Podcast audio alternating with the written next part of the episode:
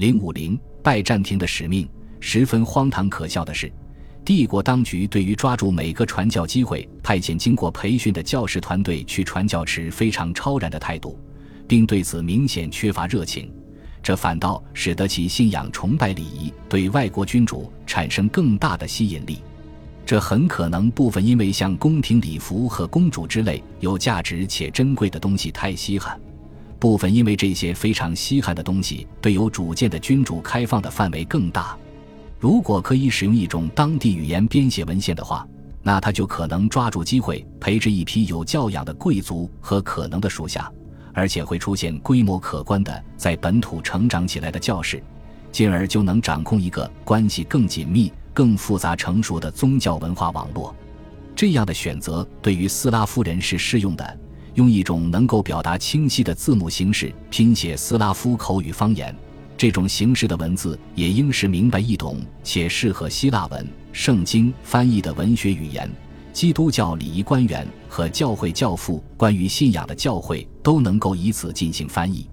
这套文字体系是君士坦丁·希利尔发明出来的，其兄弟美多迪乌斯则与他一起完成翻译任务。并在君士坦丁·希里尔于867年去世后，继续进行翻译、完成和编纂大量新的作品。在这些作品中，就包括君士坦丁·希里尔本人的生平传记。没有特别明确的证据表明，拜占庭当局派遣传教士前往摩拉维亚之初就曾预先设计好了如此大规模的翻译计划。最初，好像是这兄弟俩在远离帝国朝廷的中欧地区进行翻译。而许多朝廷官员也可能有理由怀疑，这样给斯拉夫君主创造一套适用的政治文化是否有意义。美多迪乌斯的几个很有天赋的弟子，以及一些翻译文本，在885年美多迪乌斯去世后，仍然为保加利亚的鲍里斯所用。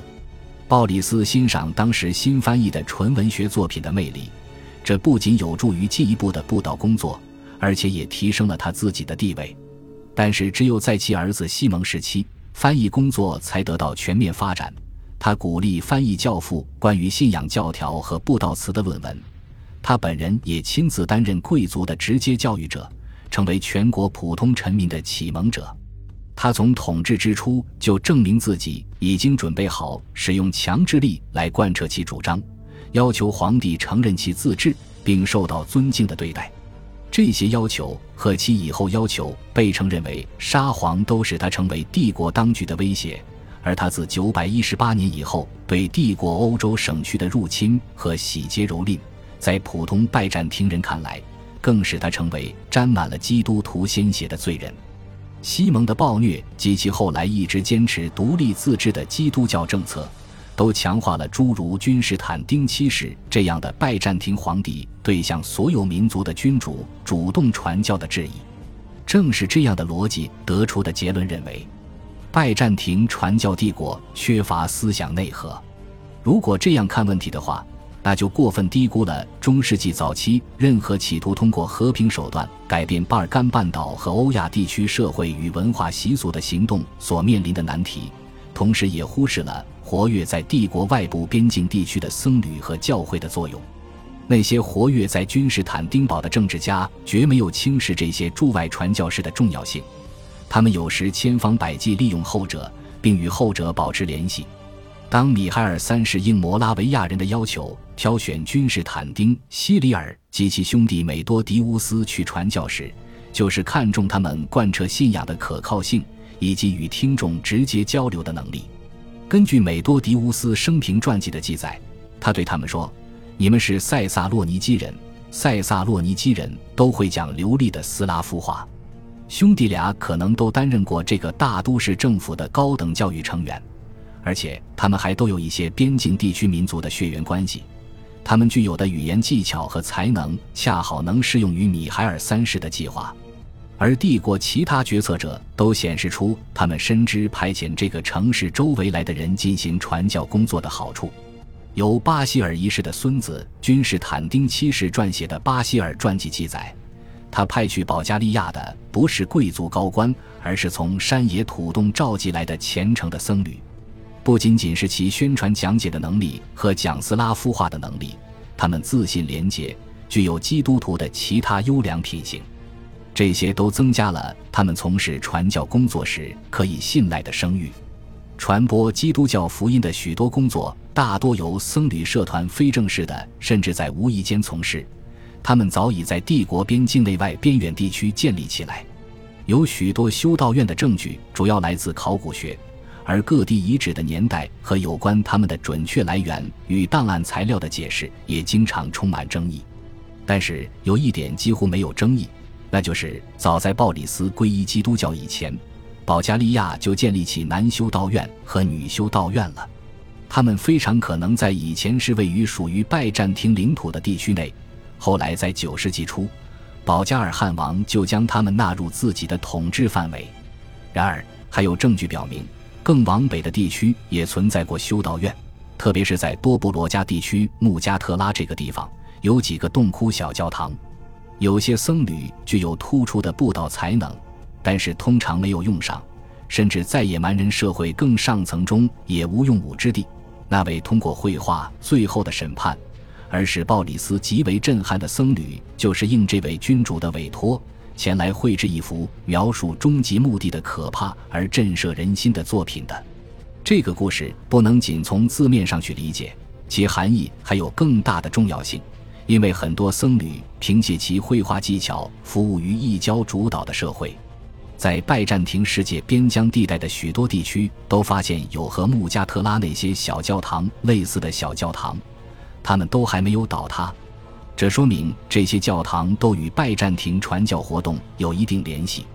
其中好几例都是结构简单、单一主堂的建筑，后殿有个加长半圆形祭坛，规模中等，这就使他们建造起来较为简易且花费不多，便于在摩拉维亚施工。在克里米亚的赫尔松地区和高加索山脉北部地区也发现有其他小教堂。这里的僧侣在十世纪前后向阿兰人进行官方正式的传教中发挥了重要作用。这些小教堂非常可能经常对那些自发前来或中央政府派遣来的僧侣进行登记接待。在某些特定时期派遣这些传教的僧侣团队，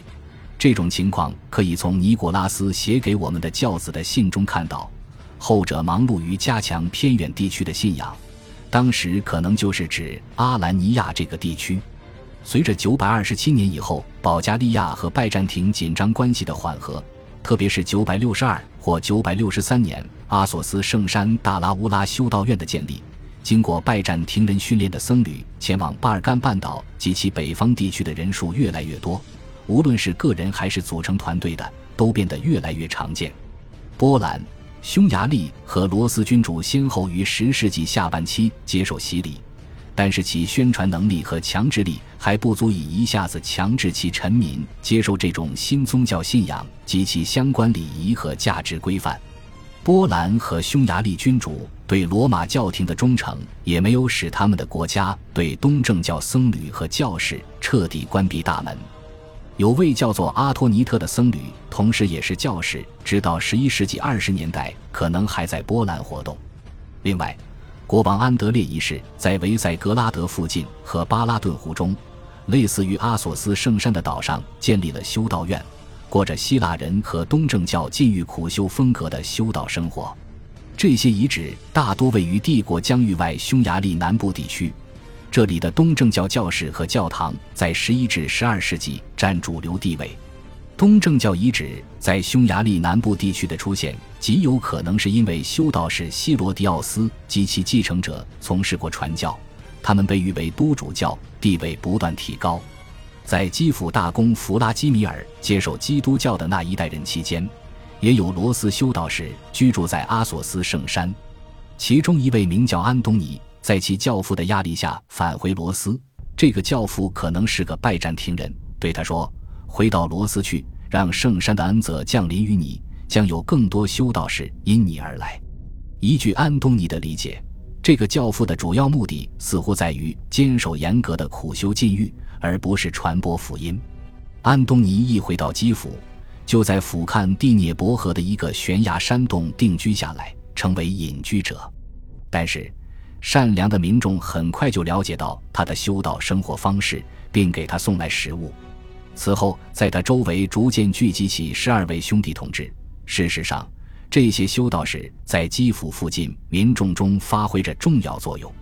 他们的修道院长就像君主的咨询顾问和心理辅导师。岩洞修道院的毕业生后来在遥远的东北地区建立起新的修道院。他们中有一位叫库克沙的，就是在向维亚提什异教徒传播福音时殉道的。岩洞修道院在繁荣基督教礼仪和在罗斯人中启示神意的场合具有独特的重要性。阿托尼特派僧侣的目的可能就是要宣传禁欲的各种意义，而重返北方的教士可能还是比较少。但是他们致力于北方基督教生活的努力产生了更直接的影响，比大多数从君士坦丁堡派遣来的只能讲一种语言的都主教的影响更迅速。恭喜你又听完三集，欢迎点赞、留言、关注主播，主页有更多精彩内容。